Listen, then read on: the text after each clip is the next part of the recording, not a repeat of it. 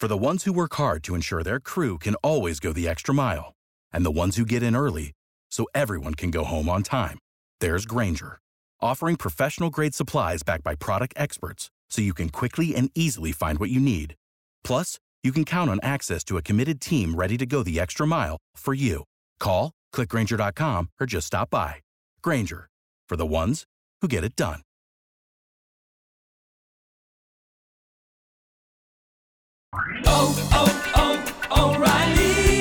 ¿Necesitas ayuda? En O'Reilly Auto Parts te ayudamos. ¿Necesitas algún consejo? Te aconsejamos. Nuestros profesionales en autopartes están siempre disponibles para ayudarte a encontrar lo que necesites. Excelente servicio al cliente es solo una de las ventajas que ofrece O'Reilly Auto Parts. Los profesionales en autopartes.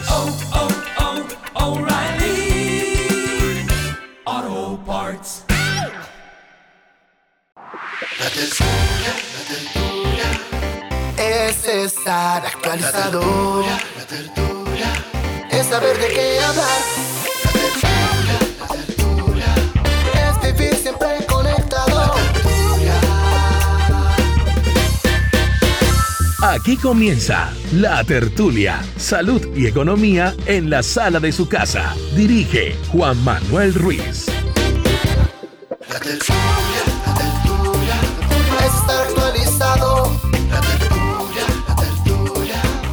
saber.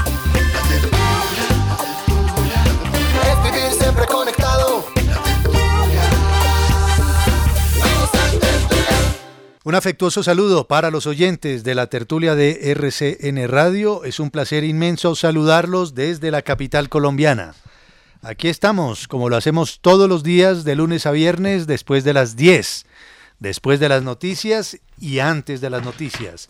Y como es habitual, les decimos gracias por dejarnos entrar a la sala de su casa, a su balcón, a su cocina, a su baño, también a su vehículo particular, al bus de servicio público, al Transmilenio, al sistema de transporte masivo, al metro, si está en Medellín, o al metro de Bogotá, si es que usted ya vive en el futuro, año 2343.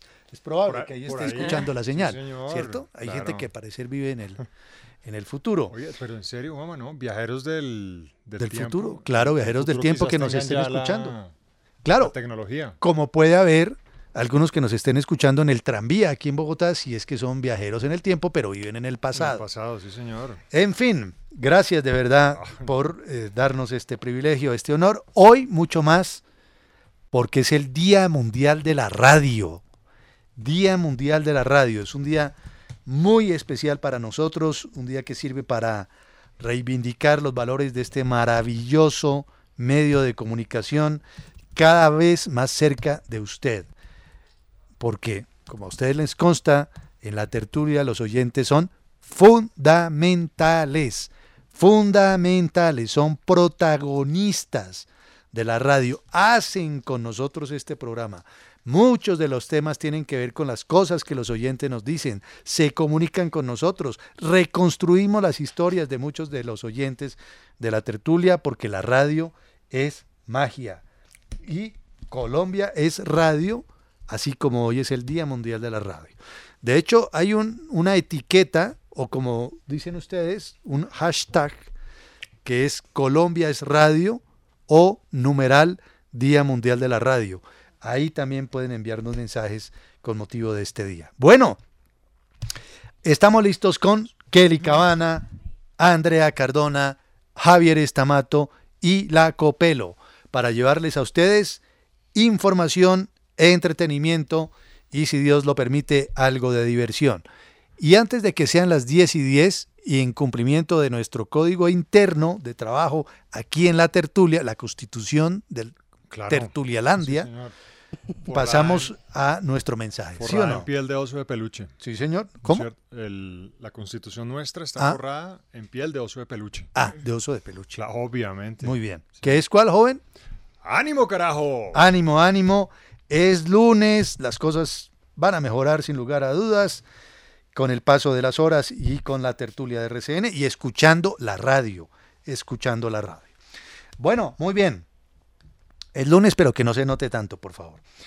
Eh, esta mañana, en el ejercicio democrático que hacemos nosotros bien temprano, surgió una pregunta con motivo precisamente del Día Mundial de la Radio, que la planteó el señor Estamato. Muy del estilo Estamato, dicho sea de paso, ¿sí o no? Mm. ¿Qué es cuál, Javi?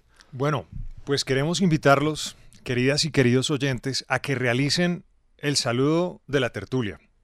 O sea, Es decir, a las 10 en punto, cuando nuestro director da el arranque a la tertulia, queremos esa perorata, esa No, cosa. Diga, no, dígalo de frente. No, no, eso ya se ha convertido, al igual que el ánimo carajo, en un eh, símbolo institucional del programa. Entonces es- queremos que ustedes se encarguen de saludar. Imagínense que están al mando de la tertulia, ¿cómo saludarían a las 10, 10 y 5 de la mañana a los oyentes que los escuchan en Colombia y en el mundo? O sea, usted los va a poner a que saluden Exactamente.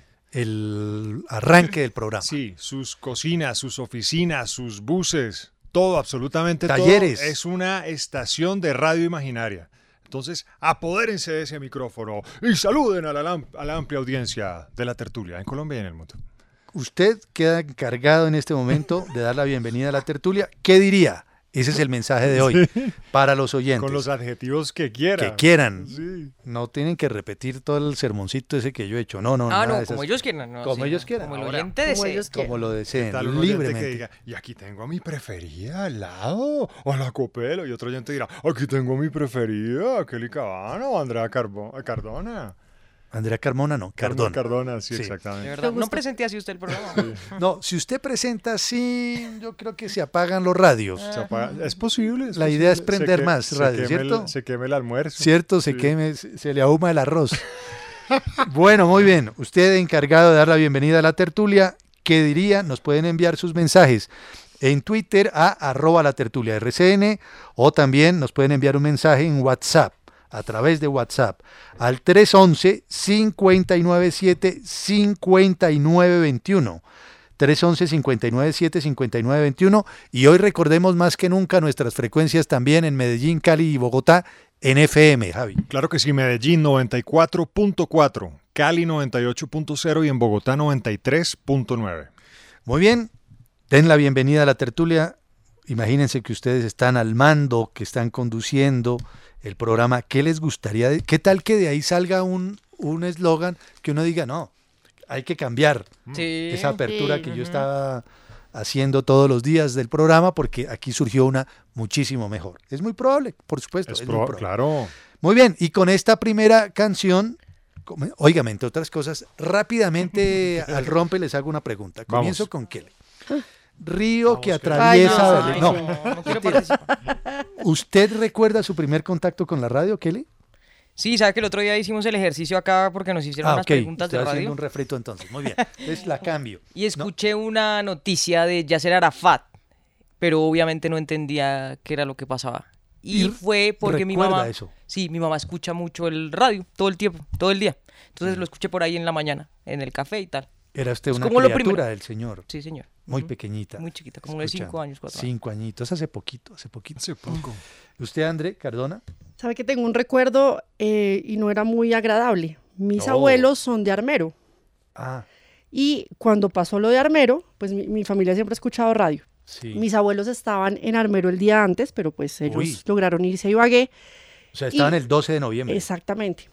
Y eh, bueno, en esa época no habían celulares ni nada. Y yo me acuerdo mucho oír a mi mamá muy, muy angustiada porque estaba escuchando en radio a Juan Gozaín diciendo lo que estaba pasando con Armero. Y no tenían contacto con mis abuelos. Ellos creían que estaban en Armero, pero realmente ese día antes se habían ido a Ibagué. Mm. Entonces, esos recuerdos de estar escuchando radio 100%, ese es el... Y yo estaba muy pequeña realmente, Claro. pero sí lo recuerdo bastante. 13 de noviembre del 85, en horas de la noche, fue la erupción.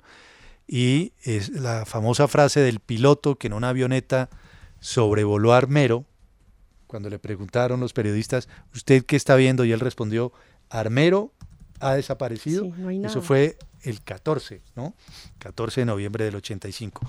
Copelo, ¿usted recuerda su primer contacto, su primera Pues, imagen, su Tengo primer varias, sonido? pero tal vez una de las más, eh, de las que más recuerdo era muy niña, la persona que me cuidaba en ese momento me dijo que llamara, me puso a llamar a mí a una emisora para darle un mensaje al novio. ¿Sí? Porque en No. esa época Sí, sí. uno mandaba mensajes, era Claro. Amor Estéreo. Las hecho, la emisora. complacencias. Era Ah, la- ¿sí? Exacto. Y yo, hola, que sí, por favor, ¿me puedes decir? Si pueden poner esta canción y, y un saludo. después, Un pues, saludo a Norberto. Sí, exactamente, algo así. Y me acuerdo que estuvimos toda la tarde pegadas a esa emisora a ver si salía el mensaje o no. Ajá. No salió. No salió. Creo que salió al otro día, pero yo no, no lo oí. No le ha cambiado mucho la voz, me imagino. Levemente. Javi, ¿y usted recuerda su primer contacto con este maravilloso medio? Sí, claro, noticias que escuchaba mi papá, pero más allá de eso, algo más eh, ameno, sonoro quizás, la música romántica que escuchaba mi mamá. Desde finales de los 70, principios de los 80, las emisoras de música romántica de aquel entonces. A todo La famosa volumen. música de planchar de hoy en día. Exactamente, Ajá. sí señor. Como se le conoce hoy en día, digo. Sí, entonces encaramaba uno eh, con mi mamá en la cocina, música romántica. En Ujú. la habitación, música romántica. En el carro, música romántica. Ah, es que usted nació así por eso. Ya claro, ya Es probable. Ese No- amor. Nunca pregunté los detalles de la noche. Ese corazón romántico suyo se- es To- genético. Tomaba se- tetero con en que se música produjo, romántica. Sí, puro en amor que el espermatozoide coronó. Ay, Ay, No sé detalles de esa noche, ya pero... del espermatozoide de don Vicente, hágame el favor. Claro. Que dio como resultado esto, Eso. precisamente. Exactamente. Hágame el favor. No, Bueno. Qué recuerdos los que nos trae de verdad la radio para muchos. Ha sido un medio de comunicación que, entre otras cosas, cuando se registró lo de Armero, Andrea, insisto, noche del 13 de noviembre de 1985, en la madrugada ya habían llegado los periodistas allá. No había manera de, de comunicarse familiares que estaban fuera de, de Armero con sus seres queridos que se habían quedado allí, sobrevivientes, en fin. La radio prestó un gran servicio. Porque, por ejemplo, allí instaló RCN y lo mismo hicieron Caracol, Todelar, todas las cadenas que había en la época, instalaron micrófonos eh, para que los sobrevivientes pudieran reportarse a través de la radio y decirles, soy Pedro Pérez, estoy vivo, eh, mi tía infortunadamente falleció. Muchas historias se conocieron a, favor, a, a partir de la radio. Y también anunciaban que necesitaban, ¿no? Juan Manuel, las bombas Sí. que se necesitaban tanto para poder sacar la gente que estaba Atrapada. atrapada. Sí, sí, la radio ha prestado un servicio a lo largo de la historia monumental en todas partes del mundo. Y hay muchos misterios alrededor de la radio. Todavía misterios que por ahí siguen poblando las historias urbanas de la radio. Como que hay una emisora desde la época de la Unión Soviética Ah, que está por ahí, ¿no? Que Que, si uno por ahí. se pone a hacer Sí. zapping, ting. que uno la sintoniza y que emite un sonido por ahí raro. En fin, muchas historias maravillosas de la radio. Entonces, si usted es el encargado de dar la bienvenida a la tertulia, ¿qué diría? Es la pregunta de hoy. En Twitter y en WhatsApp nos pueden responder y con esta primera canción comenzamos. ¿Suya, Andrea? Me gusta, pero no, señor. ¿No? ¿Kelly? ¿Es suya? Sí, señor. Cuéntenos. Give it up. Adivine cómo se llama la banda. ¿Cómo se llama? KC and the Sunshine Band. Ah, claro. Así se llamaría mi programa. ¿Sí? Ajá, sí. KC and the Sunshine Band. De pronto Claro. los invito. Kelly Cabana y, sus, y su ba- banda luminosa. ¿Y qué hago? ¿Presento? No. quiera. ¿Cómo saludaría Mentiras, no, mentiras, lo que usted quiera, sí, perdón. Sí. No, pues yo tendría un programa que se llamaría así, KC and the Sunshine Band, y presentaría como bienvenidos a este programa del horror, bla, tal. Y me gustaría hablar Juan Manuel. ¡Oh, sí! Oh, sí, también. Imagino un programa de Kelly saludado con esa voz. ¿Cierto? Hola. Se me va a producir después de los ovnis que pasaron ayer por Estados Unidos, se va a producir. Sí, me gustaría hablar de música Cuando Kelly y a los noticias 80. internacionales. ¿Sí? Hmm. ¿Y ya? Hola. ¿Qué? Fútbol. También, todo eso que meta Y corazón, corazón. Le metemos Corazón, Obviamente, corazón, no puede faltar. Hoy tiene por ahí corazón, corazón. Sí, usted, está bueno. ¿no? Hay cositas. Carterazos. Cositas para contar. Bueno, si ustedes quieren abrir la tertulia, ¿cómo lo harían? ¿Cómo lo harían? Porque todos los días yo he hecho el mismo cuento. ¿Usted sabe cuál es? ¿Usted se lo ha aprendido o no, Javier Estamato? Eh, gracias por dejarnos Sí. entrar. No, pero antes, antes de eso digo algo. Afectuoso saludo. Eso. Un afectuoso saludo a nuestros Un afectuoso saludo a los oyentes de la tertulia RCN que nos escuchan. Un saludo desde la capital colombiana. Aquí estamos como todos los días de luna de No, cuento. no, hombre, pero. Pues para identificarla. Sí, en la- pero en tiene sentimiento, hay corazón allí. ¿Usted le ve amor ahí? Obviamente, ¿Cierto que hay hombre, amor? claro que sí. Hay mucho amor. Muy bien, empiecen a responder y aquí compartimos sus respuestas. Comencemos, Copelo, con los temas de la tertulia. ¿Qué es la cataplexia? Se ha convertido en tendencia cataplexia, esta palabra, porque la padece un popularísimo y crítico y muy interesante periodista español, Jordi Évole, ¿verdad? Sí, que él le hizo, ha hecho varias entrevistas muy famosas, ¿no? Al Papa Francisco, Paudonés, A a. Maduro, también, exactamente. Es un periodista, también guionista de televisión en España y él ha dicho, salió públicamente a decir que tenía cataplexia o cataplejía. Sí, ¿Había cataplexia o cataplejía. ¿De eso? No había oído hablar de cataplejía, pero sí de cataplexia. Consiste en episodios súbitos y generalmente breves del tono muscular mientras usted está despierto. Y la mayoría de las veces pasa después de un ataque de risa o de una emoción intensa.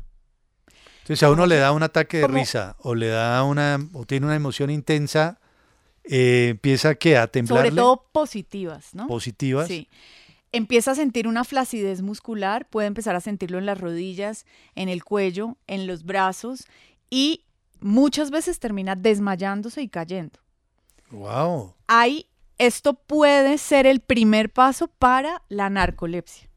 ¿Y qué es, ¿Qué la, es la narcolepsia? narcolepsia? La narcolepsia, que también hay muchas historias alrededor de la narcolepsia, pero técnicamente es las personas que tienen episodios de somnolencia intensos durante la vigilia, que se quedan dormidas Ah. en todas partes. Lo que sucede con la cataplexia es que mm, todas las personas la experimentamos en una fase del sueño y es como un adormecimiento de los músculos Sí, natural y normal para que haya una regeneración celular. Sí. El punto es que no sucede de- estando despiertos Ajá. y menos después de tener un ataque de risa, una emoción muy intensa, Sí. una emoción eh, por lo general positiva. Usted se desvanece. Y la padece este periodista, ¿cierto? Claro, ya Jordi le ha Évole. pasado, hace poco le pasó en el hormiguero, le pasó Le entrevistando pasó a en- Estopa. Tuvo, tuvo cataplexia en el hormi- hormiguero. Hormiguero Terrible. es un programa. ¿Cómo? Ah, perdón. Ah, un programa. Kelly, por es un programa. ¿qué, qué Es un qué programa, hormiguero? tío, de entretenimiento. Ah, ok, ok, ok. Los médicos dicen que este es un trastorno del sueño paradójico Sí. presente exclusivamente en narcolépticos causado por inhibición generalizada de las neuronas motrices por intrusión de elementos del sueño MOR. Esa es el- la definición Y entonces él La- le da digamos, risa y, y empieza a perder el tono muscular y Se cae. y se cae. No puede estar de pie. O sea, usted se imagina eso, a mí me parece que casi que de ficción. Mm, Vea, pues. Un ataque de risa, además él es un cómico, ¿no? Sí. Ajá. Un ataque de risa y se desmaya. Y que le pueda pasar en cualquier parte, Copelo. No, y Pues claro, ya, de hecho, le ha pasado en el hormiguero. Pero por Dios. Hasta en el hormiguero. Imagínense, una cataplexia en el caída, hormiguero. Ajá. se pega en la cabeza, puede morir, te puede matar. Claro. Es, es complejo. Existen dos tipos de narcolepsia. Sí. La primera es tipo 1, que es con cataplejía, o sea, pérdida repentina del tono muscular, y el tipo 2, que es sin cataplexia. Entonces, él padece de narcolepsia tipo 1 porque primero le da este debilitamiento del tono muscular y después posiblemente se quede dormido. Eh, La diferencia entre la cataplexia y la narcolepsia es que, bueno, primero que sucede una y después la otra, Sí. algo- en algunos casos. Y la segunda es que usted en la narcolepsia no está consciente, está dormido. Sí. En la cataplexia está consciente. Ya. Que es peor, ¿no? Claro, Claro, usted se está dando cuenta de todo, pero es como si se quedara anestesiado, como si su cuerpo no le respondiera. ¿Me entiende, Juan Ujú. Manuel? Una debilidad absoluta del cuerpo, de las extremidades. Sí. ¿Y por qué pasa? ¿Cuál es la razón? Hay médicos que dicen que la causa principal es el déficit de una hormona que se llama orexina, o también conocida como hipocretina. Hmm, Hipocretina o la orexina. Sí, hay hipocretinas, eso abundan. Ajá. en el líquido cefalorraquídeo. Entonces, al parecer es una hormona que empieza a disminuir y por eso la persona se debilita completamente. ¿Y con qué la curarán, por ejemplo, para curar a Jordi Évole de su cataplexia, qué le darán o qué? Eh, puede tratarse con un medicamento que combate o que controla los síntomas. Podría reducir los episodios de cataplexia. Hay uno en particular que es el oxibato de sodio, sí. que funciona muy bien para controlar estos ataques de, de debilidad y puede ayudar también a controlar la somnolencia diurna. Hay otros fármacos estimulantes que pueden mejorar los síntomas asociados a la enfermedad y hay otros médicos que dicen que antidepresivos. Bueno, pilas entonces con esa, eh, con esa enfermedad no tiene tan cura, Juan. extraña. No tiene cura. No tiene cura, cataplexia. Tiene usted una emoción intensa o le da un ataque de risa y de repente pierde el tono muscular y se cae. Se cae. Se- y después se puede dormir. Y no puede hablar tampoco porque la mandíbula se le empieza como a desencajar. Ajá. O sea, no, no Oiga, tiene lo- fuerza. Lo difícil que debe ser una, para un... una pregunta, una cosa. Ustedes a veces, perdón, Javi, ¿han hecho el ejercicio cuando se levantan de apretar los puños muy duro? No. No, puede ser. Nunca lo han hecho que no que sienten que los no tienen fuerza porque están dormidos todavía. Y tra- hágalo mañana.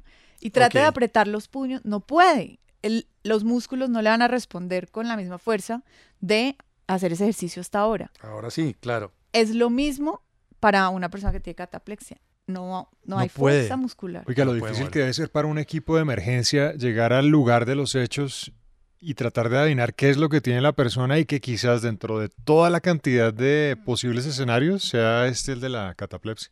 Cataple- Imagínese. Cataplexia o Cataplexia. cataplejía. ple- cataplexia. Cataplexia. Cataplexia. Tremendo, o sea que no lo tenía así en el radar, pero bueno, aquí aprendemos mucho, ¿no? Claro.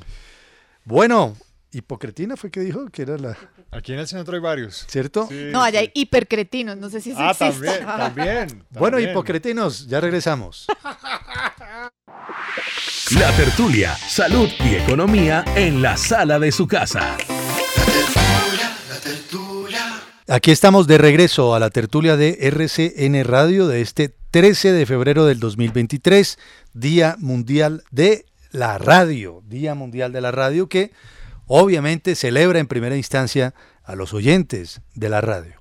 Kelly en Twitter, ¿qué dicen nuestros oyentes? Si usted es el encargado de dar la bienvenida a la tertulia, si tuviera que hacer ese saludo de apertura todos los días en nuestro programa, ¿qué diría?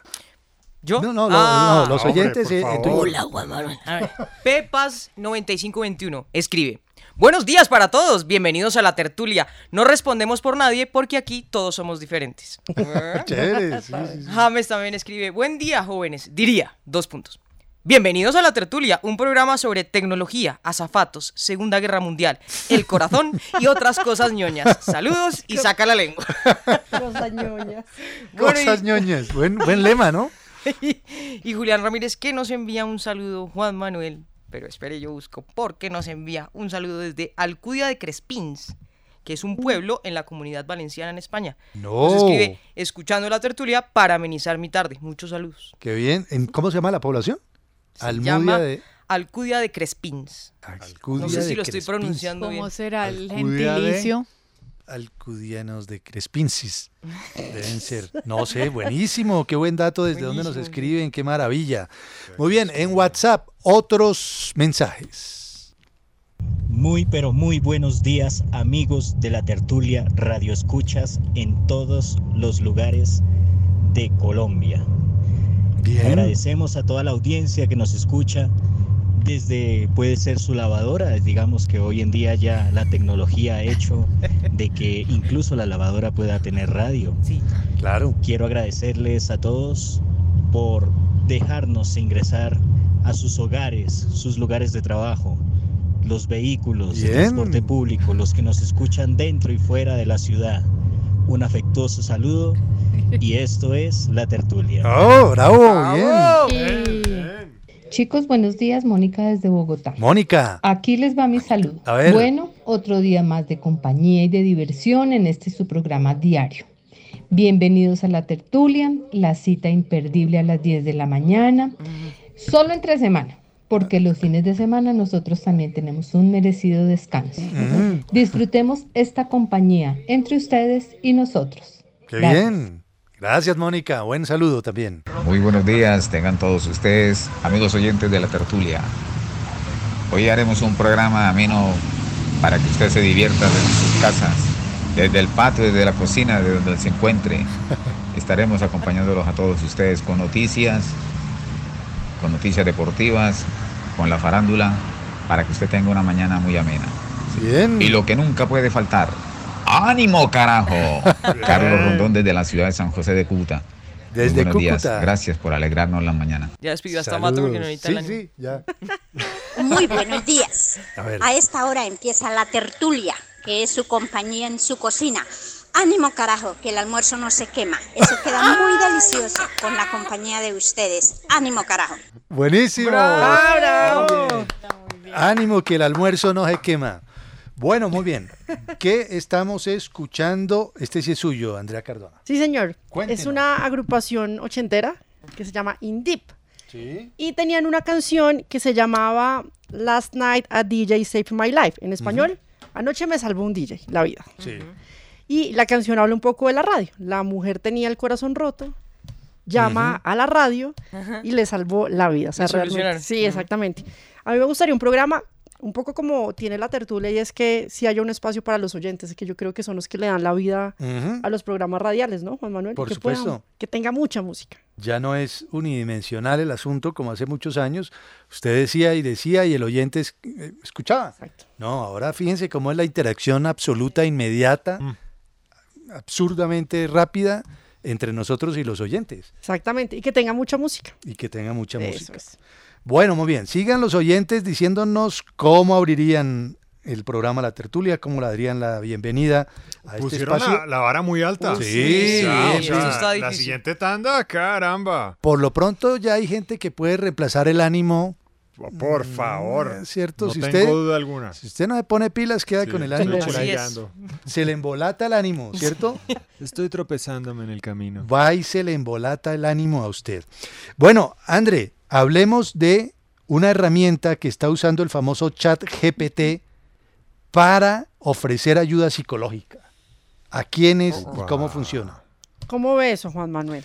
Pues Un tema tan, tan delicado como es lo que, pues la labor que tiene un psicólogo, por ejemplo, Sí. ayudar en temas de salud mental, bueno, todos esos procesos que se hacen. Y ahora se está hablando de esta herramienta, el chat GPT que tanto hemos hablado, para ayudar en la psicología. Es tratado con tecnología y con humanos. Sí. Entonces se llama Coco, con K.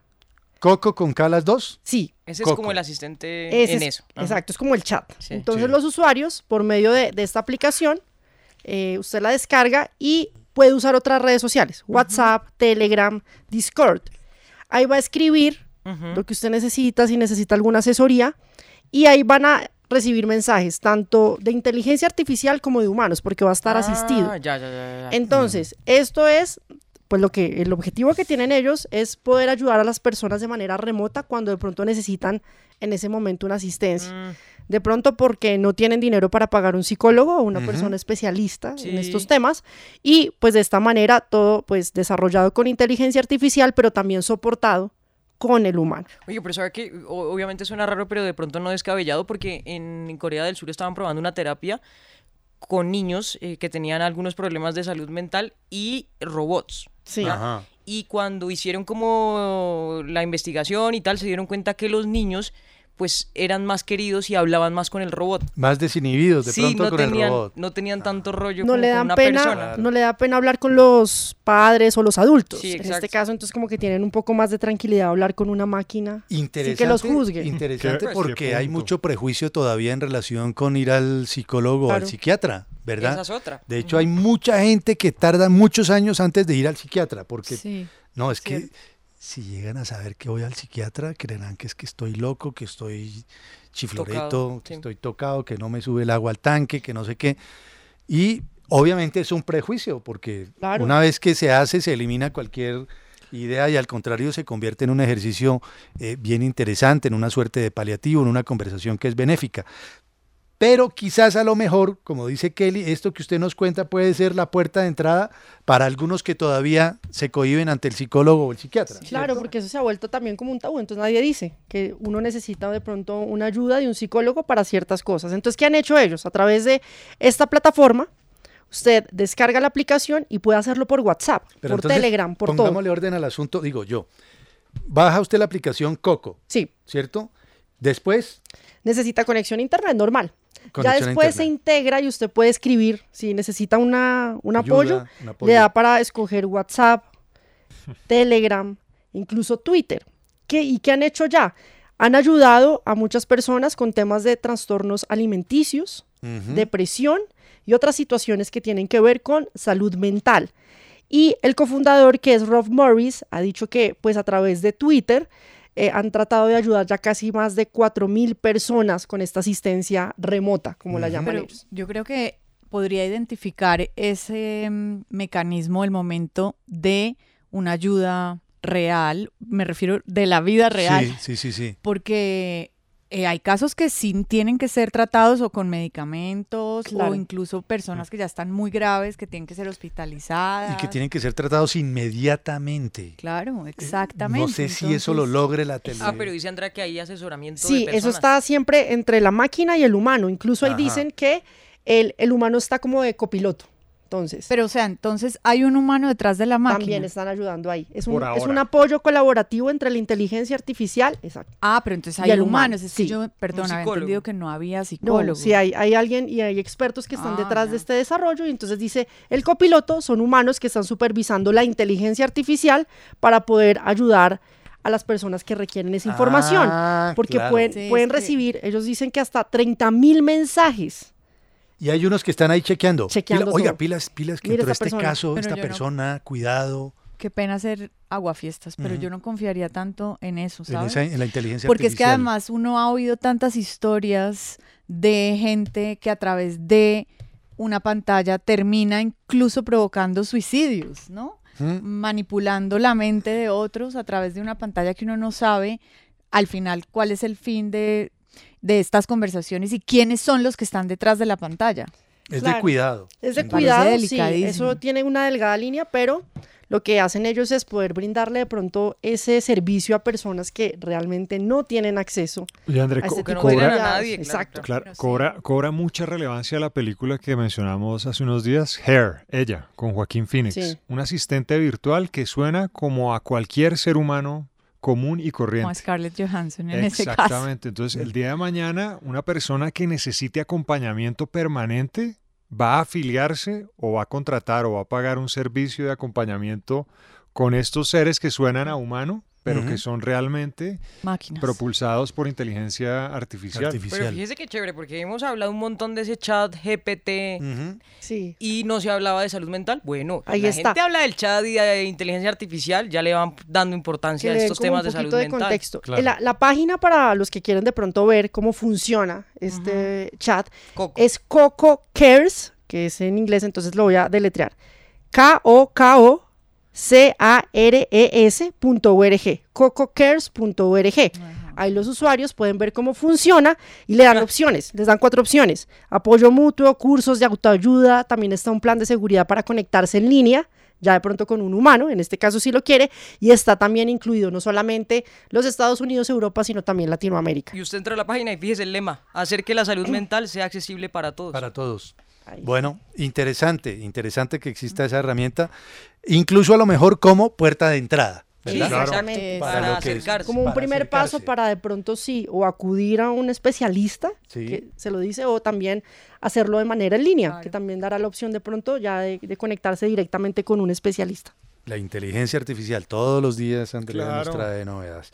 Bueno, es el Día Mundial de la Radio y hoy Asomedios, que es el gremio de los medios de comunicación que reúne a los medios de comunicación en Colombia, ha querido compartir con todos una reflexión muy bella, muy interesante, muy al lugar sobre la importancia de la radio y en este país mucho más, ¿no? Javi y Andrea.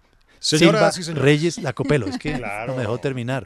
Señoras y señores, hoy se celebra el Día Mundial de la Radio, el medio de comunicación con mayor consumo en el plano mundial. El que hace parte del diario Vivir de los Ciudadanos por su amplia capacidad de recepción y por materializar valores y principios que los unen como seres humanos. La radio en Colombia, escuchada a través de tecnologías tradicionales o emergentes, es una plataforma que Contribuye a la defensa y fortalecimiento democrático del país como voz expectante y activa del acontecer diario a lo largo de la historia.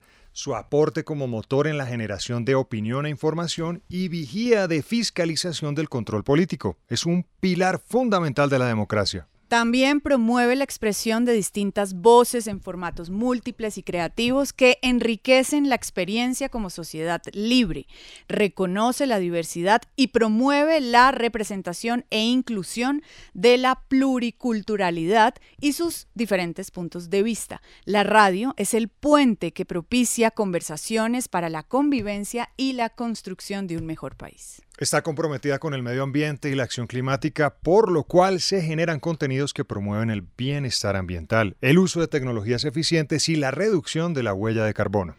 También innova para satisfacer a su audiencia. La adaptabilidad y versatilidad del medio se ve reflejado en la multicanalidad y en el desarrollo de nuevos formatos y canales para el mundo online y también para el mundo offline.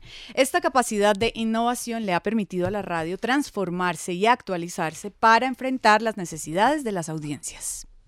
Muy bien. Bello mensaje, ¿no? Sí, De señor. los medios, con motivo del Día Mundial de la Radio, que estamos celebrando hoy y lo hacemos, por supuesto, a nuestra manera, con los oyentes. Kelly, hablemos de los contrabandistas en Túnez, que ahora están exponiendo sus gracias en TikTok, ¿no? Oiga, imagínese. Túnez, vale la pena ir en África, ¿no? Túnez, capital, Túnez. Ah, uy, hace mucho hubo un atentado muy feo, ¿se acuerda? Hace unos años donde Sí. un colombiano murió. Sí, sí, y su, eh, La familia la familia de- se afectó, era un, era un oficial retirado. ¿Sabe que lo recuerdo mucho porque fue uno de los primeros atentados de los que hicieron esos llamados lobos solitarios? La gente estaba en una playa y los atacaron y bueno y tal. Bueno, imagínense que se está moviendo mucho contrabando en Túnez. Sí. Se mueve de todo. Traen cosas de Libia y de Argelia. Si alguna vez quieren curiosear y tal, uno puede entrar a los puestos fronterizos, Juan Manuel, que lo estaba viendo esta mañana en las carreteras entre Túnez y Libia y Túnez y Argelia. Sí. La cantidad de carros y cosas que pasan por ahí y sobre Ajá. todo contrabando, ¿no? Ya. Todo. Pero lo que están haciendo ahora estos contrabandistas, porque fíjese que hacer este tipo de cosas ya es casi que una profesión allá en Túnez, se dedican a eso, están subiendo videos y se hicieron virales en TikTok, haciendo un montón de cosas. Conducción acrobática, aparecen persecuciones a alta velocidad, de todo. ¿Qué llevan? Eso es lo peligroso. Llevan eh, combustible, llevan Sí, gasolina, obviamente. Contrabando de gasolina. cigarros, muchos cigarrillos y cosas de casa. Televisores, lavadoras, eh, abanicos, ¿cómo se llama? El ventilador. Ventiladores. Saludos a la gente de la costa. A- Abanicos. Bueno, pues parece rápido y furioso, Juan Manuel, que usted se pone a ver los videos y son impresionantes. Por ejemplo, hay una persecución. Sí. Parece rápido y furioso, ta, ta, ta, y los tipos cuando montan y todo el video de cómo la policía los está Los persiguiendo. persigue. Hay un video que ponen la canción del Correcaminos. Corre, coyote. tin, tin, el coyote te va a... Corre, caminos. Y el, el carro explota. No. Es decir, hay un accidente y el carro explota y tal. Bueno, salen todos bien. O, s- o Pero- sea, no es una travesura ni una broma. No. Están subiendo videos No.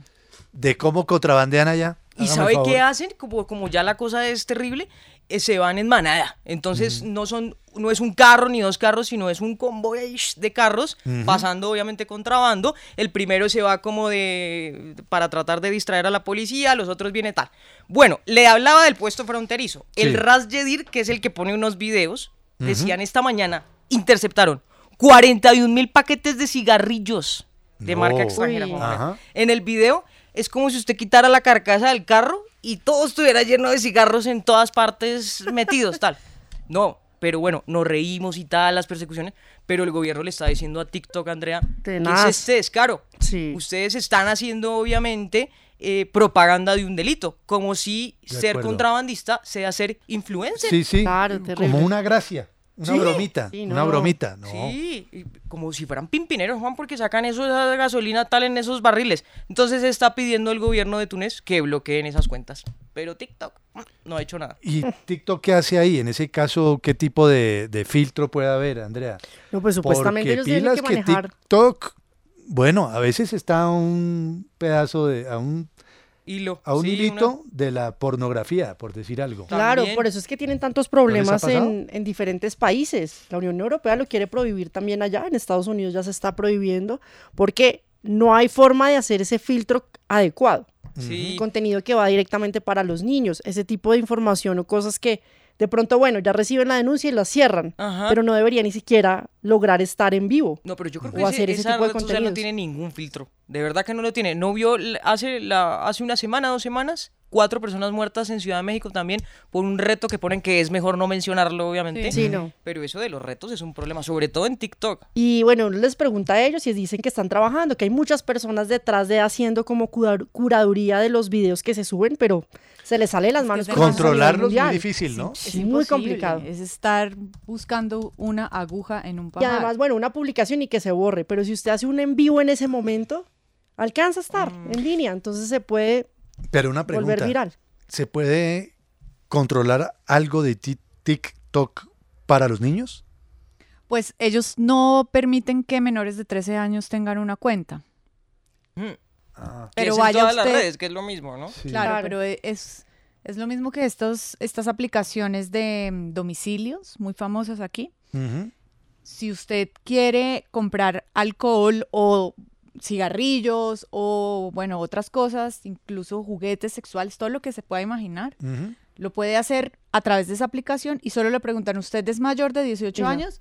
Uno Sí. pone, mira. Y después Siga. usted salva Bienvenido. su responsabilidad porque dice, no, ahí, ahí respondieron que sí era mayor. Claro. Claro, o también la opción que los niños cogen la cuenta de los papás, cogen el celular y ahí fácilmente puede ver pues todos los contenidos sin ningún control. Bueno, esta es la tertulia, ya regresamos, es el Día Mundial de la Radio. Usted escucha La Tertulia. Aquí estamos de regreso a la tertulia de RCN Radio. Gracias por seguir con nosotros.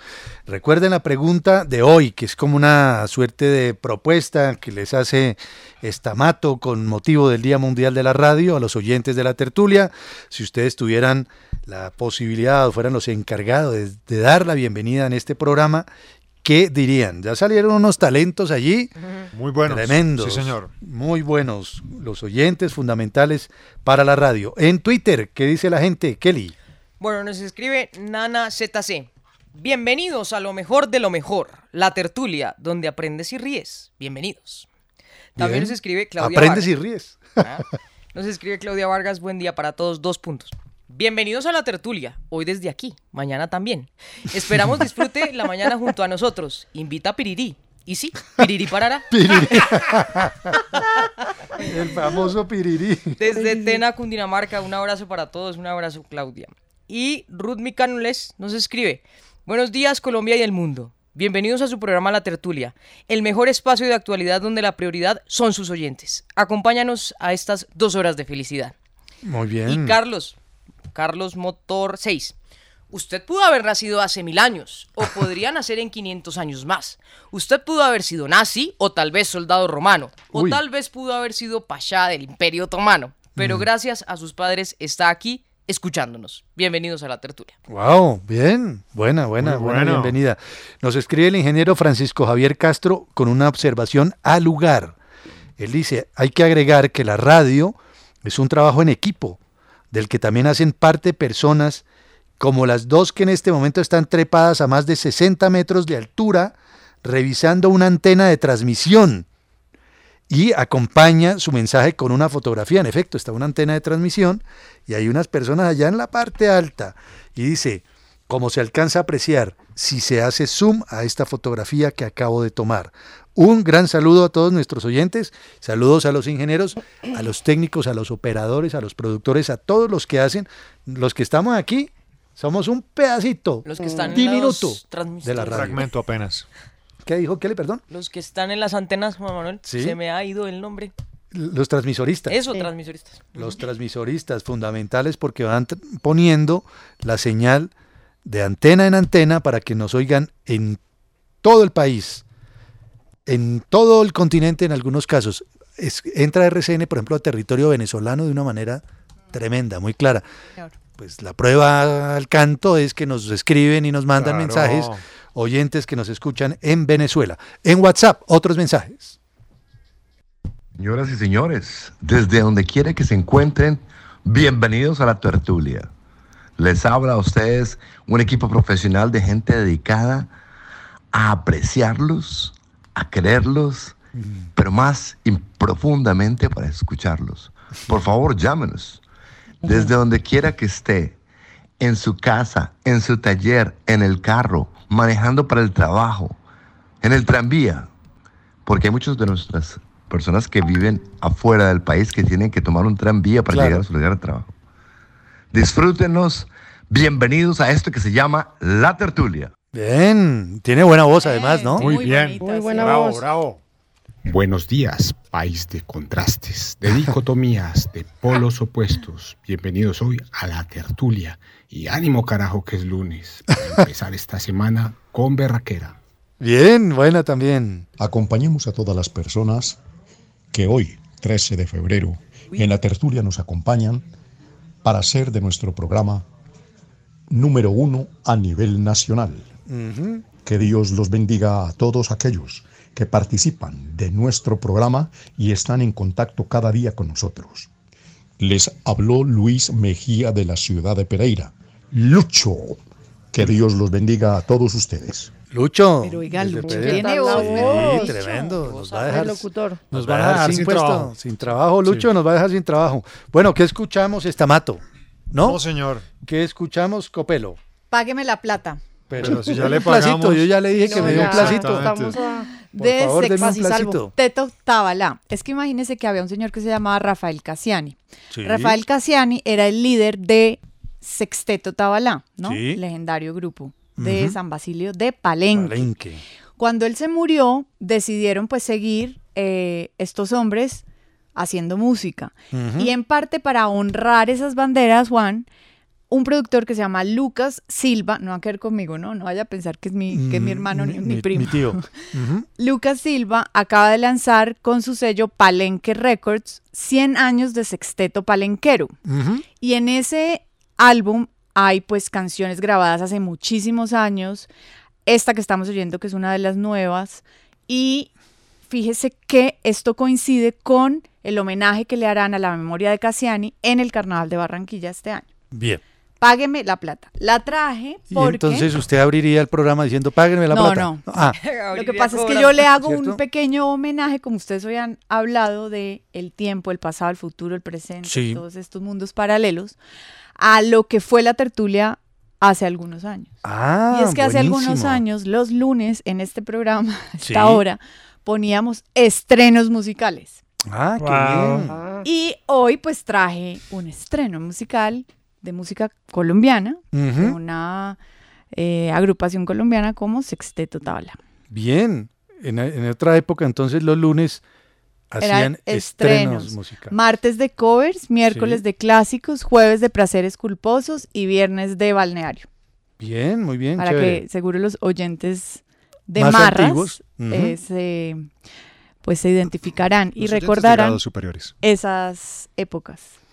Bueno, muy bien. Es el Día Mundial de la Radio y lo estamos celebrando acá con ustedes. Copelo, a propósito, usted proponía esta mañana Sí. en nuestro consejo de redacción un tema bien interesante que tiene que ver con algo que muchos hombres, a lo mejor muchos de nuestros oyentes, pueden estar qué?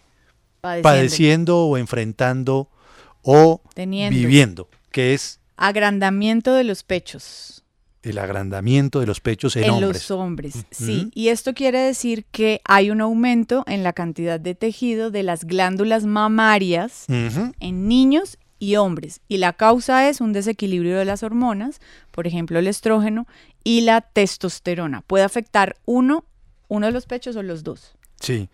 ¿A esto se le conoce como ginecomastia o no Muy bien. necesariamente? Sí, señor, Es, es eso, tal cual. Bueno, pues hablemos con los especialistas que nos ayudan a entender que este asunto no es para tomárselo a la ligera, ¿verdad? Sino que es preferible que si usted como hombre tiene los pechos muy grandes, pues es mejor que Sí, le un. Visite un endocrino, un médico general, un internista que le haga primero una valoración y lo mande a un especialista. De pronto, si alguna valoración así lo amerita, con un oncólogo también. Pues nos acompaña el doctor Faustino Bastidas, precisamente cirujano oncólogo, y es experto del Hospital San Ignacio de la Universidad Javeriana, precisamente es fellow de cirugía de mama allí, en esta institución. Doctor Bastidas, bienvenido a la tertulia de RCN y como decimos siempre, gracias por su tiempo, sobre todo que son horas preciosas para la atención de los pacientes. Bienvenido. Buenos días a todos, muchísimas gracias. Eh, todos estos espacios que implican educación hacia la comunidad son muy importantes y hacen parte de nuestra agenda diaria. Doctor Bastidas, ¿cuándo un hombre que tiene los pechos grandes, que a veces parecen femeninos incluso, debe ir al médico? Bueno, antes de eso me gustaría aclarar que tanto los hombres como las mujeres tenemos tejido mamario, pero por la acción de diferentes hormonas, las mujeres tienen el desarrollo y en los hombres tenemos la atrofia. Cuando ese aumento del volumen mamario empieza a hacerse evidente, nosotros tenemos que definir si realmente se trata de una ginecomastia, que es lo que hablaban previamente, o sea, que hay tejido mamario realmente, o es simplemente una pseudoginecomastia que se refiere a una falsa ginecomastia y se caracteriza básicamente porque lo que vemos es tejido graso. Esto es muy fácil de, de diferenciar con la exploración clínica y una ecografía que nos permite definir si eso que tenemos ahí es tejido glandular o es tejido graso. Es importante también aclarar que hay tres momentos en la vida de un hombre donde este desarrollo del tejido mamario es fisiológico, es decir, es normal. Y se da uno en la etapa neonatal, cuando, los, cuando hay recién nacidos, porque se pasa una cantidad de estas hormonas a través de la leche materna y el bebé puede tener esta ginecomastia que es transitoria y después de unas semanas desaparece.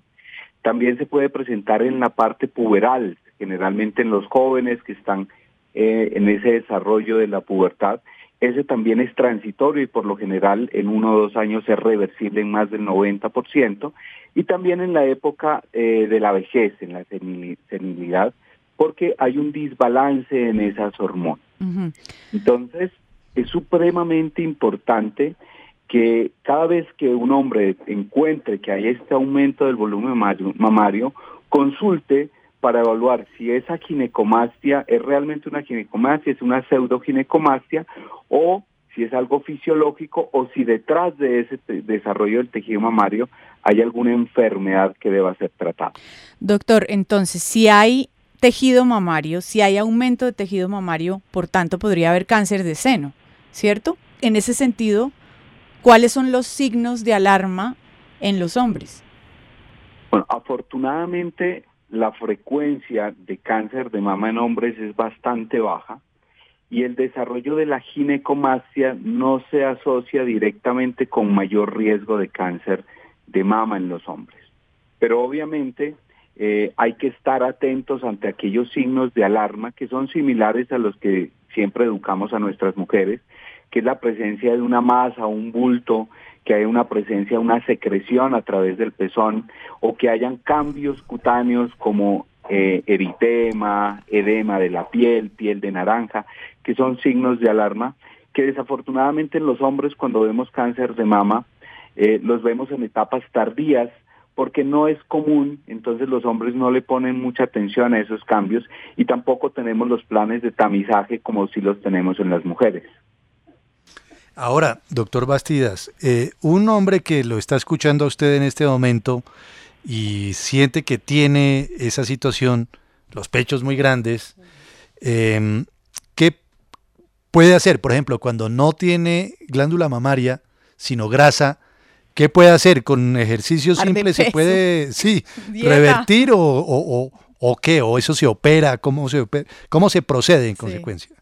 Bueno, nosotros lo que hacemos es una evaluación para descartar que el paciente no tenga un trastorno secundario como una insuficiencia renal, una insuficiencia hepática. También hay algunas enfermedades como el hipotiroidismo, eh, el hipogonadismo, enfermedades neoplásicas, déficit de testosterona, el consumo de alcohol o marihuana, También es muy frecuente el uso de esteroides anabolizantes en los hombres que van al gimnasio. Entonces tenemos que hacer una evaluación generalmente multidisciplinaria en conjunto con endocrinología para descartar las causas del desarrollo de esa ginecomastia. Nosotros hacemos ese estudio, vemos si es una causa secundaria alguna enfermedad, entonces tratamos esa enfermedad.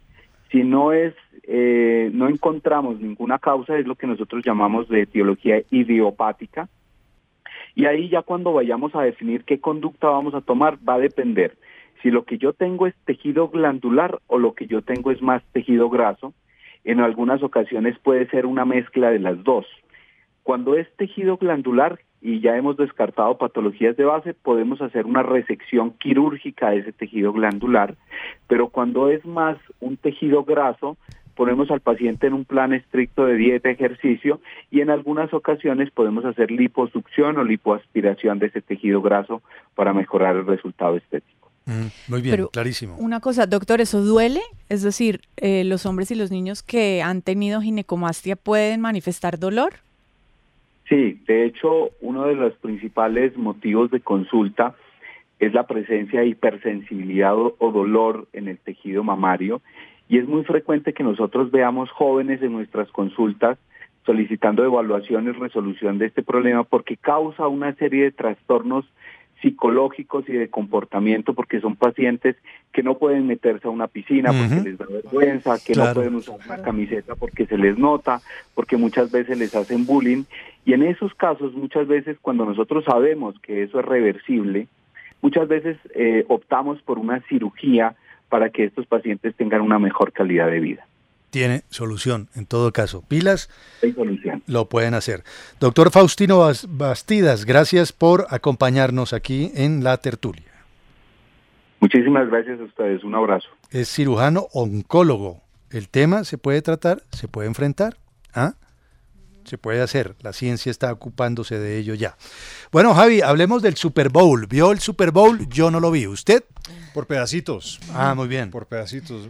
Aunque no entiendo muy bien las reglas del fútbol americano, sí, sí resulta entretenido por el, por el espectáculo que rodea cada uno de los partidos y obviamente la, la gran final llamada Super Bowl. Y es uno de los eventos deportivos más promocionados y publicitados del mundo hasta el punto de que pautar allí, ¿cierto? En la Sí. televisión Uy. para que salga, cuesta Este año muchísimo dinero. ¿no? 30 Las segundos boletas- de televisión. Las boletas llegaron más de 5 mil dólares, 30 mil dólares. ¿Usted por pagar una boleta para entrar? Do- 200 no, millones de pesos en una boleta. No, compadre. Y entre... Ah, bueno, 30 segundos de televisión. Si ustedes querían promocionar o incluir su comercial de televisión durante la transmisión del partido, entre 6 y medio millones de dólares y 7 millones de dólares. No. 30 segundos. O sea, 35 mil millones de pesos valdría poner esa pauta Ex- publicitaria 30 segundos en el Super Bowl. Sí, señor.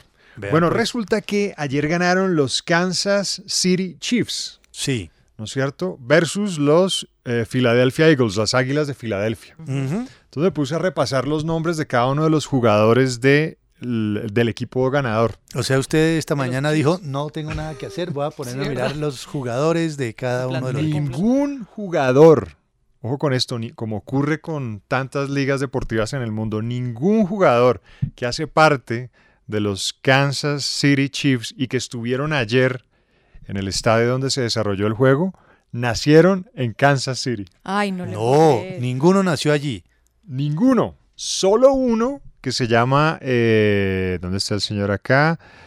Eh, San Luis Callen, ah, no, Calin Sanders, perdón. Nació en el estado de Missouri, pero no en la ciudad de Kansas City. Kansas City Mm. pertenece a...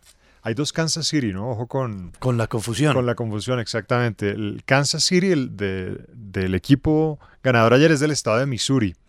Y hay otro Kansas City, o Kansas, la ciudad de Kansas, en el estado de Kansas.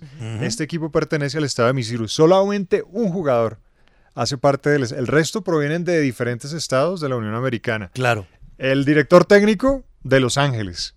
Mm, vea usted. Y un griego dentro de la nómina mire. de... Yo creo que este es el elemento más exótico dentro del equipo de los Chiefs Como de la selección Kansas. de Marruecos en el Mundial, ¿se acuerdan? Ninguno había nacido en Marruecos. George Sí. Karlaftis Ujú. de Atenas, Grecia. Mm. Hace parte, Karlaftis. el único extranjero dentro de esa gran familia del equipo de fútbol americano. Y pues como suele ocurrir, ¿no? Usted va y mira a Millonarios Santa Fe, ¿quién es de Claro. Bogotá? Pues No, nadie. Ah, no, ¿Cuántos, mentira, sí, aquí sí hay. Muy pocos. ¿Cuántos del Deportes Tolima son de Ibagué o del Tolima?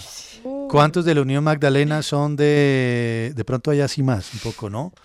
¿Cuántos del Medellín son de Medellín? ¿Cuántos de Nacional son de Nacional? ¿no? ¿Cuántos del Cúcuta son del Cúcuta? Cúcu- de Cúcuta. Oiga, encontré una curiosidad. No, ahora se la digo porque Ay, se vuelve es que se le olvida, autorreferencial. Pero es que se le olvida. Gracias por recordarme la memoria, sí. No, que hay un jugador en el Cúcuta Deportivo que se llama Juan Manuel Ruiz. ¿Ah, sí? Ah, sí. ¿Y de dónde es? Sí, sí, sí, no sé, tengo que averiguar y llamarlo. Averígualo, No por lo favor, puedo averígualo, creer. averigua el dato, Llamarlo averigua y el dato. decirle, Juan Manuel Ruiz. sí, decirle ¿Y de tocayo. qué juega? Tengo que llamar para preguntar todos los detalles. Ah, bueno. Bueno, entonces suele ocurrir, ¿no? Suele ocurrir Pues eso. más que nunca, claro. Oye, hay mucho guacamole que comieron, ¿no? Tremendas esas cifras también de las comidas en el Super Bowl. ¿Sí? Sí, pero es que no me acuerdo lo de los nachos, pero de aquí se fue mucho aguacatejas, ¿se acuerda? Ah, Para esa claro. final, final de la, del Super Bowl. Que va a reemplazar al petróleo, claro, claro. Sí. Comieron y ya se fueron las flores también, porque recuerde que mañana son las flores. Día Para San Valentín. Mañana es el día de San Sí, Valentín. pero eso es como muy gringo, ¿no? Eso lo celebran más en No, Estados hombre, no Unidos. encuentro ¿o el no? número de alitas, pero fueron como... Esta mañana Ira Gorri lo dijo, como más de 20, 30 millones de alitas. Caramba, lo que más se vende. Juan Manuel Ruiz Salazar es paisa y se sumó junto con Jonathan Tapias al Cúcuta Deportivo. Mm. No faltará el que diga, no, este man lo sacaron de la tertulia, tú quieres jugar fútbol allá. Ya regresamos a la tertulia, futbolistas.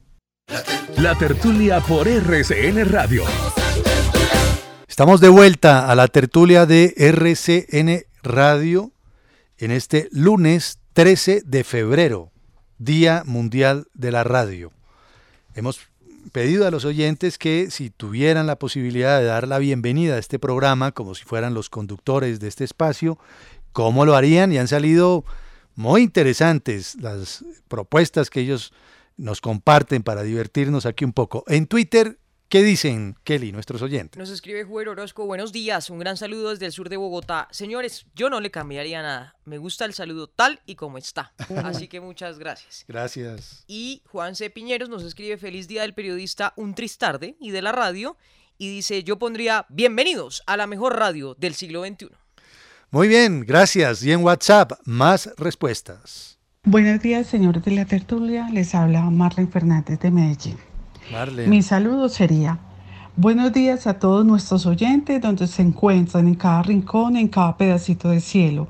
Un maravilloso día les deseamos a todos porque cada día es un regalo. Un feliz día para Gracias. todos. Señores de la tertulia, buenos días. Les habla Juanma desde Carolina del Norte. Mi saludo en la mañana para abrir el programa sería buenos días a todos nuestros oyentes en Colombia y en las diferentes partes del mundo. Prepárense para dos horas de información, curiosidades y entretenimiento. Todo el Bien. equipo de la tertulia trabaja con mucho amor y mucho respeto. Bienvenidos. Buenos días a la mejor comunidad de la mañana. Un saludo muy especial y recorriendo todo Colombia, desde La Guajira hasta Cúcuta, Leticia y Nariño, para llegar a la sala de su casa. Desde Bogotá, La Tertulia. Eh, Ah, chévere. muy Gracias. bien. Nos dejó en punta. Nos dejó en punta. Mari R. escribe y dice, en este día tan importante para la radio les deseo mil bendiciones porque gracias a ustedes queremos escuchar radio. Para ustedes importan los oyentes, pero ¿qué haríamos nosotros sin ustedes? Su gran equipo, la tertulia. Se les quiere y no poquito. Se les quiere montones. Nosotros también, de verdad. Gracias. Estamato. Y entonces, si usted tuviera que abrir el programa, dar la bienvenida al programa, ¿cómo lo haría? ¿Y por qué trajo esta canción? Bueno, esta canción se llama Estar enamorado de Rafael. Obviamente Eh, la tenía que traer usted, Desde nadie luego. más. Mi mamá es la culpable, seguramente, entre otras cosas, de mi atracción hacia las fuentes del amor. Su inclinación hacia, los amor. océanos del amor. Su proclividad hacia el universo am- am- amoroso. Cuando escuché los primeros eh, radios encendidos en casa, bueno, obviamente radios, eh, sonaban este tipo de canciones en las emisoras románticas. Entonces, esta mañana, para realizarle un homenaje a mi hermosa madre, intentamos, vamos a ver si lo logramos o no, hacer un saludo de bienvenida estilo Rosalba, mi mamá, para Ah, la tertulia. Entonces, ¿verdad? sí. A ver, Póngale por favor. Hoy en el Día de la Radio, bienvenido, bienvenidos a la tertulia. Hoy en el Día de la Radio, bienvenidos a la tertulia. Eso. Muy bien. ¿Y qué? ¿Nos vamos a divertir, sí o no? Nos vamos a divertir, van a aprender y qué más. Bien, gracias. A su baño, a su casa, a su cocina, a su cama, ¿sí? ¿Y a dónde más? A su cama. Ay, no, no, no, pero todavía no. Ya. Sí, ahí, así- y ahí elegimos lo mejor. a su cama, a su closet, a su colchón, a sus cobijas, ¿qué más? A su olla. A su olla de presión, a su olla rosera y no más, ya está todo. ¿Y quiénes están en el programa? Pues imagínate, está Juanma, la Copello, Andreita, Kelly y el Estamato. ¿Y de qué horas a qué horas? La tertulia está desde las 10 hasta las 12. No se la pierdan. Y lo más importante. ¡Ánimo, carajo! Pero eso estuvo muy flojo. ¡Ánimo, carajo! Que esto se compone. no, así no. Feliz día de la radio. Gracias, lo mismo. Feliz día a todos ustedes. Los quiero mucho. Chao. ¡Qué belleza! No, no, no sé, después sale ahí todo chimbo. Salió chimbo, salió Ay, muy bien. Oh, buenísimo, Yo doña voto porque Rosalba. haga, haya aquí un cambio. Sí, sí, sí, ella sí, votemos Yo por diría ella. que porque no vienes tú. Sí, Rosalvita, aquí Claro, la esperamos. muy pronto. Es lo que necesitamos. Vio que sí se puede, Se hombre. puede, Una cosa se muy puede, chévere, hombre. Ay, qué belleza. Qué, Saludos a su mamá, de verdad. qué belleza. Por favor, saludos a su madre, Gracias. querido Javier Estamato. a tu Madre, saludos te envían. Alex Mejía nos escribe y dice, en sintonía desde los cerros de Bogotá, y nos manda una foto con una panorámica de la capital colombiana desde los cerros de Bogotá. La radio, ¿qué sería de la radio sin nuestros oyentes? Copelo, entonces, a propósito de sonidos, a propósito de sonidos, ha nacido la música rápida. Increíble. sí. ¿Como la comida rápida? Más o menos. ¿Más sí. o menos? Pues piense una sociedad que vive a mil, sociedad Sí. apresurada, Sí. sociedad con afán, pues para esa sociedad Yo vivo siempre de afán, no sé por qué, pero vivo de afán. ya crearon la música. plata, no sé. ¿Cierto? Sí, la música rápida. Música rápida. Pero es música rápida, ahí sí, literal. ¿Sí? No como dicen los adolescentes, que Y todo es literal. Todo es literal, ¿no? No, esto sí No, es estuve en la esquina, literal. literal. Literal, Nos tomamos ahí. unas cervezas, literal. Sí, de verdad. Ajá. No, esto sí es literal, porque es música acelerada. literal. ¿Por qué se burlan? No, no, no, estamos Música- burlando, estamos música- secundando su propuesta. Música acelerada. Pues resulta que TikTok es el Sí. que empezó con esta tendencia. De hecho, ya hay un eh, hashtag, un numeral, una etiqueta que se llama Speed Up. Suma más, suman más de 10 mil millones de reproducciones. Uy, 10 mil Ha millones de reproducciones. Tan viral que Spotify hizo ya una lista oficial que se llama Speed Up Songs y supera el millón de me gusta. Sí. ¿Qué es la música acelerada? Básicamente es una canción acelerada al 150%. Piense Ujú. en un mensaje de WhatsApp Sí. acelerado. Usted me imagino que oye todos los mensajes. Hola Juan Manuel. Este A tres, no soy a tres, sí. ¿Cierto? Así, ¿cierto? Sí. Usted los pone A rápido. mil. Bueno, pues la música Rapidito. Hacen lo mismo con estas canciones. Curiosamente son canciones que sonaron hace rato y pasaron desapercibidas. Y hoy son las canciones que ocupan los primeros lugares de las listas de canciones más escuchadas porque se volvieron famosas, populares y virales gracias a TikTok. Sí. Pero quiere que le ponga un ejemplo. Por favor, que- por favor. Así suena una canción eh, tradicional, ¿no? Es una canción sin acelerar, de Lana del Rey.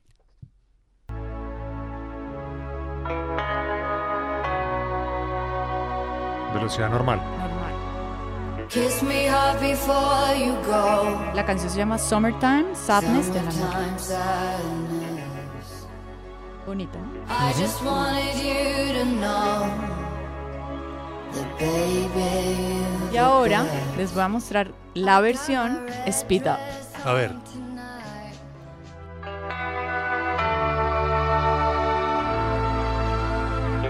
heart before you go. Summertime sadness.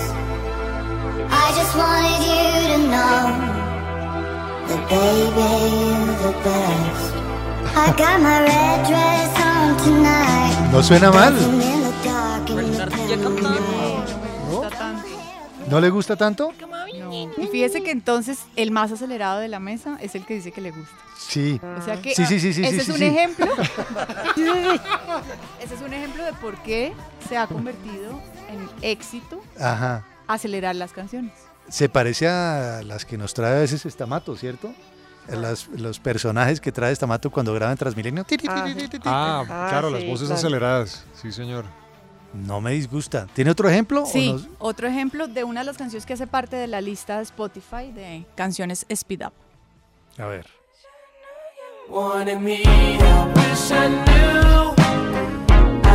¿Esta es la original o ya está No, acelerada? esa sí ya está acelerada. Sí, parece que era la original. A ver.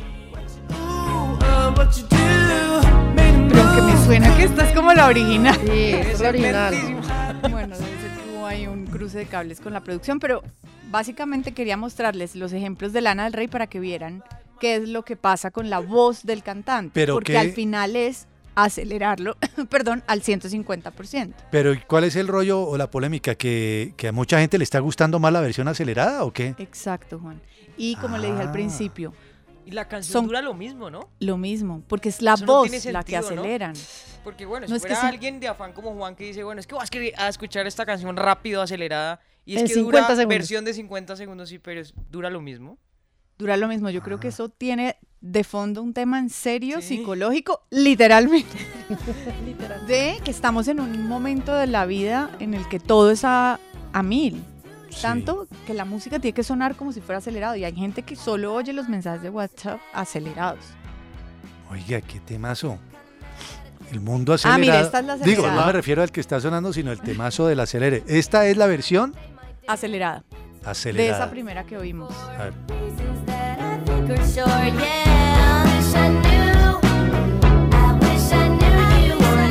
Parece un adolescente cantando en el colegio.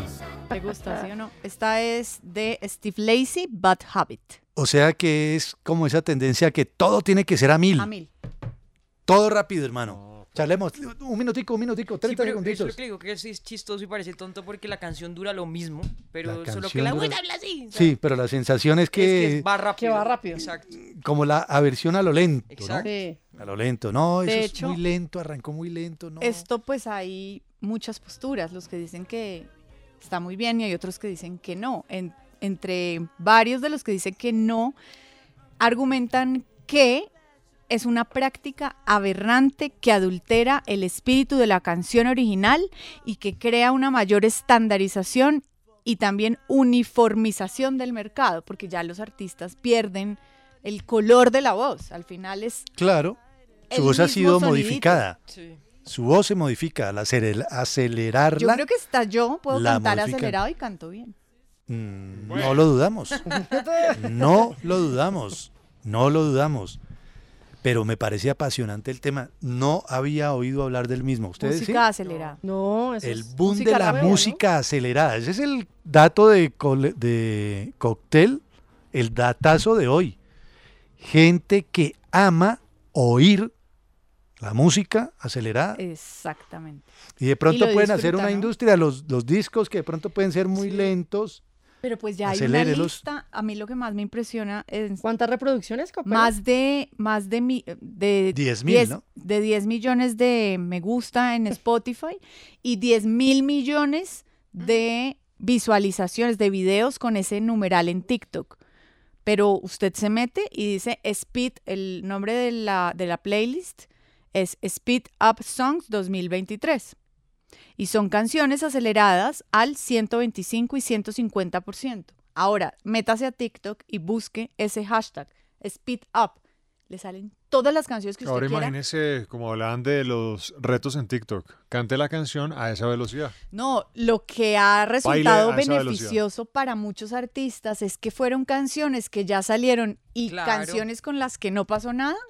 Usuarios de TikTok las han acelerado y resultaron siendo las canciones más escuchadas. Imagínese el jardinero de Wilfrido Vargas acelerado al 150. ¿Se imagina? Ah, no entiende nada. Sale rap. volando de la El pista. rap sí que hay frito. No, tremendo, tremendo hasta dónde estamos llegando. Sí, sí, sí, pero yo creo que ahí vivimos hay a un- mil, Hay un entonces... tema psicológico. no. Seguro. No, y es- Estamos por ejemplo, hay gente que no escucha música clásica que en muchas versiones o en muchas composiciones es lenta porque se desespera, precisamente, ¿no? sí. Uy, no, qué desespero, eso no, eso me duermo. Póngale Todo lo lento movido. Me duermo, es literal. harto, ¿cierto? Increíble. Sí. Bueno, Andrea, hablemos del robot que usa inteligencia artificial para pintar lo que uno le diga. No, mejor dicho, ya. Acabemos esto. este Pintores. mundo- Este mundo se Ay, acabó. Complicado. ¿Pintar qué? Mire, el robot se llama Frida, en honor ¿Cuadro a una pared? Frida Kahlo. Ah, ah. Está en honor a, a Frida Kahlo. Y una universidad en Pensilvania, en los Estados Unidos, decidió crear un robot para mostrar si realmente puede llegar a tener creatividad al igual que el humano, que es lo que hemos hablado siempre acá, Juan Manuel. Sí. Que están las máquinas, la inteligencia artificial, pero hasta qué punto pueden servir y superar, digamos, al humano en creatividad. o Sí. en el- Sacar algo nuevo. Claro, y si más que todo info, con el arte. Entonces decidieron crear el robot. Lo que hace es, usted le da las indicaciones, Javier le dice, quiero que me pinte un perfil de tal, tal, tal, o un, eh, un paisaje en tal lugar. Y ella con esas unas indicaciones empieza a hacer una pintura como fresca, como si fuera en óleo. Sí. Le hace la, la reproducción con todas las técnicas. Usted le puede decir qué técnica quiere, óleo, lo que sea. Ah, mira, y lo- cubismo, tal. Exactamente, lo hace. Entonces lo que quieren hacer ellos es no, no quieren es como, digámoslo así, reemplazar al humano, sino mostrar realmente qué capacidades creativas puede llegar a tener un robot. Sí. Con este robot que se La llama eterna Frida, polémica, ¿no? esa es una eterna polémica. En mayo se va a presentar este robot en la Conferencia Internacional sobre Robótica y Automatización en Londres. Entonces lo hacen en Estados Unidos, en Pensilvania, esta universidad. Se lo van a llevar en mayo eh, toda la investigación que han hecho para mostrar realmente si allá este robot Frida es capaz de tener la creatividad que podría llegar a tener un humano a la hora de hacer sus pinturas o tener, pues crear arte en este caso. Entonces, ¿qué es lo que tiene el robot? Inteligencia artificial, todo centrado en el chat GPT que seguimos hablando ahorita y mostrar si este aprendizaje automático, automatizado, perdón, que tiene el robot puede llegar a superar al humano en creatividad. Pero hace sus cuadros, ¿eh? Ahí los pinta. ¿Lo está Es viendo? Una mano. Hmm. Tremendo. Tiene en todas las técnicas, es impresionante. Y bueno, pues lo van a mostrar en mayo, van a mostrar si realmente esta investigación funciona, pero pues yo creo que no se puede adelantar, ¿no, Juan Manuel? Claro. El robot no puede tener la creatividad que, Del que ser tiene el humano. humano. Ahí está. Bueno, y cerramos hoy la tertulia con nuestro homenaje a los oyentes. Tenemos historias de oyentes y nos vamos para el norte de los Estados Unidos porque vamos a conocer la historia de un médico colombiano que triunfa en ese país y que es oyente Sí, de la tertulia, con el gran estamato.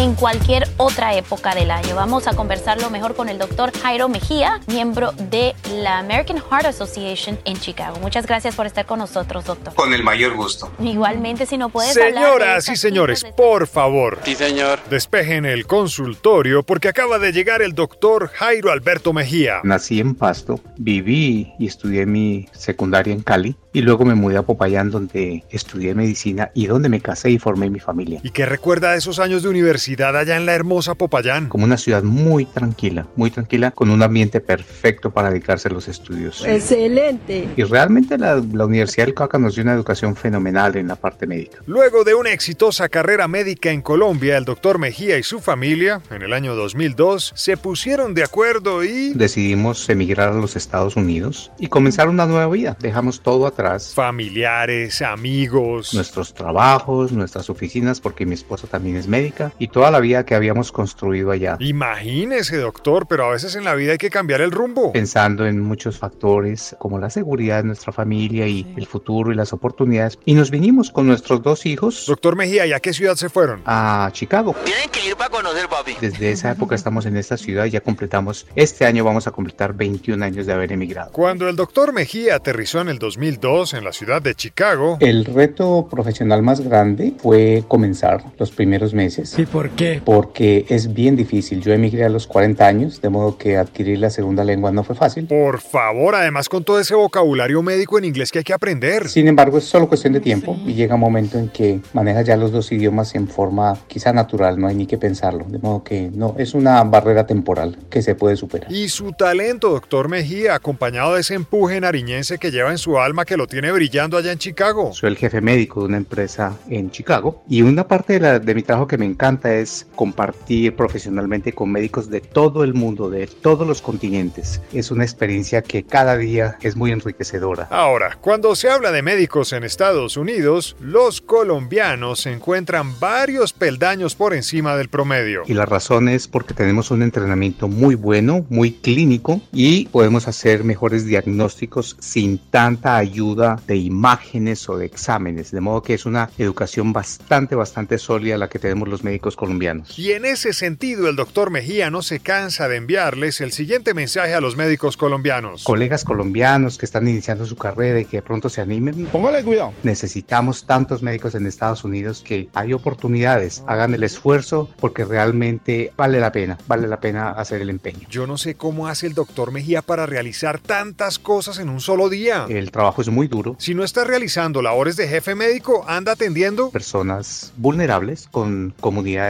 que llamamos de color, o sea, latinos, African Americans. Y si no está realizando labores de jefe médico ni atendiendo gente, se lo puede encontrar uno en algún canal de televisión estadounidense resolviéndoles preguntas a los periodistas y televidentes. Aquí en Primetime, doctor, ¿qué nos puedes decir sobre este estudio y si las mujeres en espera deben estar en alerta? Definitivamente y gracias por la oportunidad. Por eso me cuesta creer que pueda pellizcar el día para escuchar la tertulia. Nosotros estamos muy agradecidos por la oportunidad de oír la tertulia. Gracias a todos, a Juan Manuel por su sabiduría, a Kelly, la Copelo, a Andrea Carmona y por supuesto a Javier. Mil y mil gracias por todo lo que hacen por todos nosotros. Doctor Jairo Alberto Mejía, gracias por estos minutos. Le enviamos un tremendo abrazo desde Bogotá, pero antes de que se vaya, si la tertulia fuera su paciente, ¿qué le recetaría? Si la tertulia fuera mi paciente, le recomendaría comprimidos de risa, unas cápsulas de sueño, píldoras para el ejercicio, un jarabe de gratitud, un granulado lleno de amor y, por supuesto, una inyección de mucho ánimo, carajo. Muchísimas gracias, doctor, por habernos acompañado y también aclarar nuestras dudas. Un placer. Muchísimas gracias, doctor, por haber conversado con nosotros. Un placer. tremendo, Sí. Uy, un Un abrazo, duro, un sí, abrazo, duro, un abrazo. Un abrazo y una pastillita para el corazón, corazón. Sí. Hoy no contamos nuestro corazón, Ay, pero corazón. para mañana. Se guarda. Feliz día de la radio a los oyentes. Muchas gracias siempre por acompañarnos. Ya vienen las noticias. La tertulia fue presentada por Home Center. Aprovecha la temporada de muebles 2023. Compra por la app Home Center o por homecenter.com. También escúchenos en Spreaker y Spotify como La Tertulia RCN.